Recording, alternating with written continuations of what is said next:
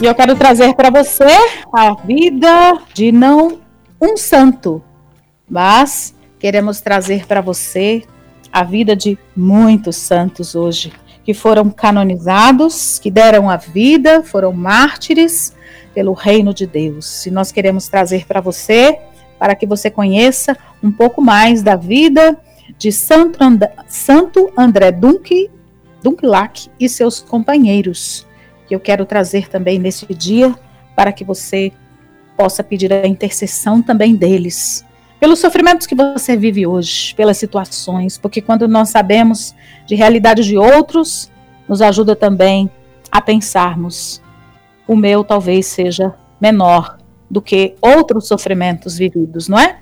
Santo André e seus companheiros mártires né, foram canonizados pelo Papa João Paulo II em 1988, né, dos muitos ousados da fé que se encontraram é, no período de 1830 até 1870.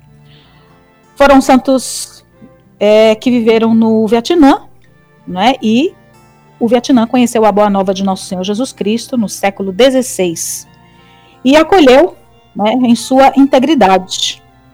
E Santo André era de família pobre, reconheceu a riqueza do dom sacerdotal, foi ordenado padre em 1823 e, em meio às perseguições, desejava ardentemente testemunhar nosso Senhor Jesus Cristo com martírio, porque ele dizia que aqueles que morrem pela fé sobem ao céu, e ele desejava isso.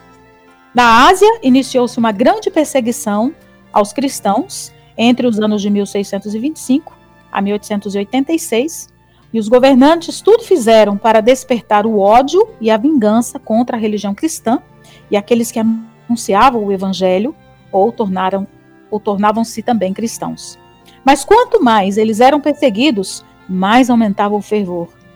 E esse período culminou com a morte de 117 santos, sacerdotes, bispos, pais de família, né? Temos a notícia né, de pais de família, uma mãe que deixou seus seis filhos, um pai que era catequista, um seminarista, jovens, crianças, militares, todos se mostrando esta riqueza da fé. Todos eles mostraram essa universalidade do chamado à santidade com o próprio sangue.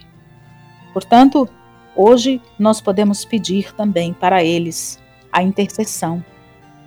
Os que morreram pela fé em nosso Senhor Jesus Cristo, sacerdotes, intercedam, intercedam hoje pelos nossos sacerdotes, para que sejam santos, para que vivam também o seu chamado militares, seminaristas, catequistas, mães, pais, então que nós possamos hoje recorrer a eles, para que possamos ser firmes, para que o seu sofrimento também tenha sentido. Quais são as suas tribulações hoje? Como você tem vivido? Porque eles louvaram a Deus pelas tribulações, porque eles sabiam que iriam alcançar o céu. Que hoje os santos mártires roguem por nós nesse dia, para que sejamos fiéis a nosso Senhor Jesus Cristo.